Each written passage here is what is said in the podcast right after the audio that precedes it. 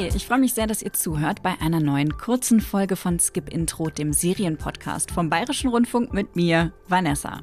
Wenn ihr öfter Skip Intro hört, dann wisst ihr, dass ich gut gemachte True Crime Serien richtig gerne gucke.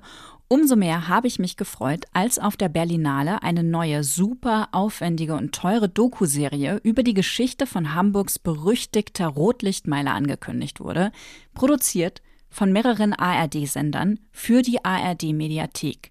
Sie heißt Reeperbahn Spezialeinheit FD65. So lautet nämlich auch der Titel der ersten Sondereinheit für organisierte Kriminalität bei der Hamburger Polizei. FD65 bedeutet Fachdirektion 65, denn die steht auch im Zentrum der Serie.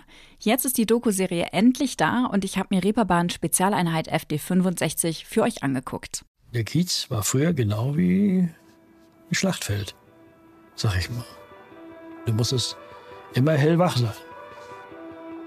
Wenn du Angst hast, hast du verloren. Du bist unsicher.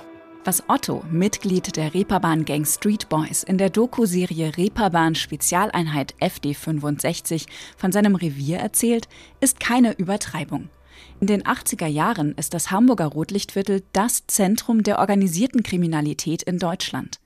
Am Anfang stehen Schutzgelderpressung und Polizeikorruption, am Ende ein Massaker im Polizeipräsidium und die Gründung des Landeskriminalamts Hamburg im Jahr 1989. Wie die Fachdirektion 65, die erste deutsche Spezialeinheit für organisierte Kriminalität gegen den Untergrund vorgeht, das ist die Rahmenhandlung der Doku-Serie. Mord, in Hamburg-Altona. Mafia-Methoden in der Bundesrepublik. Morde auf Bestellung im Zuhältermilieu. Dreimal lebenslang für die Komplizen des St. Pauli-Killers. Die Serie ist keine hochspannende True Crime Story über einen spektakulären Kriminalfall, sondern eine Milieustudie.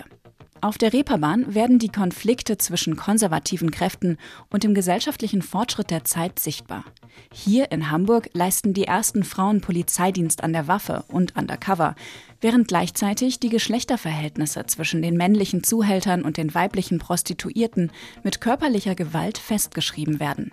Erika Hessler, die einzige Kommissarin der Fachdirektion 65, spricht in der Doku-Serie zum ersten Mal über ihre Erfahrungen bei der Polizei von übergriffigen Chefs und ihrer Festnahme von Wilfried Schulz, dem Paten von St. Pauli.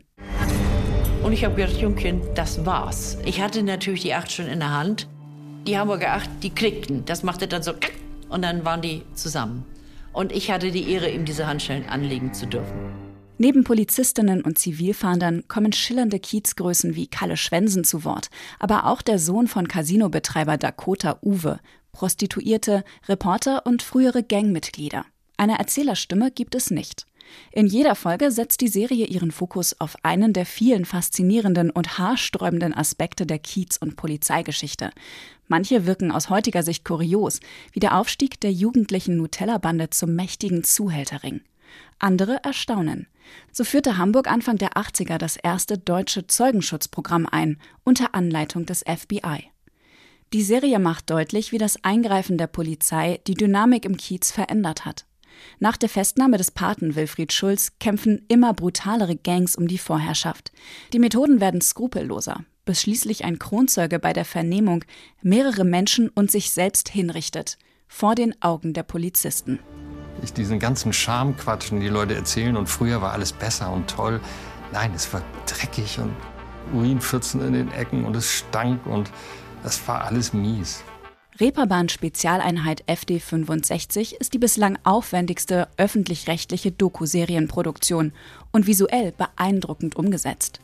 Vor den Hochglanz-Dokus der Konkurrenz wie Netflix und Sky muss sich diese Serie nicht verstecken. Dank eines verhältnismäßig hohen Budgets und der Beteiligung von vier ARD-Sendern.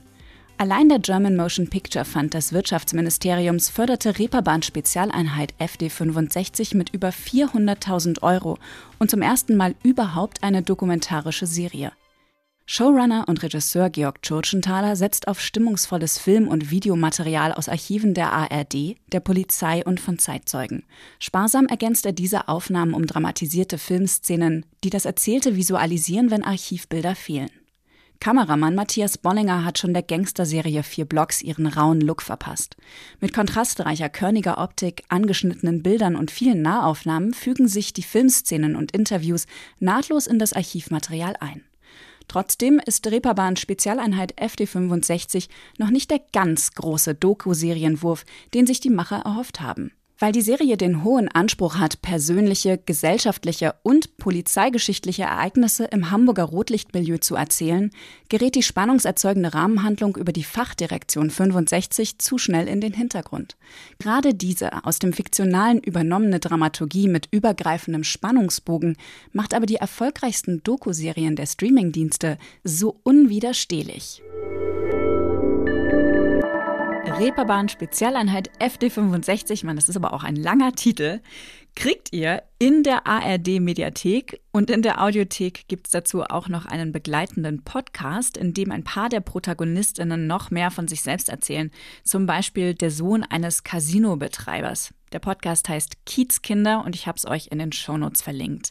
Nächste Woche hört ihr hier alles über die neue internationale Mystery-Serie 1899 von den MacherInnen von Dark, Jantje Friese und Baran Booda.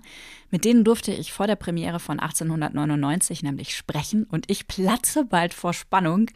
Wenn ihr noch mal kurz in die Welt von Dark und in die Arbeitsweise von Friese und Oda eintauchen wollt, dann empfehle ich euch die Skip-Intro-Folge zur letzten Staffel von Dark.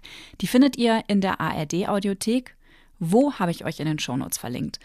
Ob es da einen Zusammenhang gibt und vor allem, ob 1899 es mit Dark aufnehmen kann, das hört ihr in der nächsten Skip-Intro-Folge. Bis dahin, Fortsetzung folgt.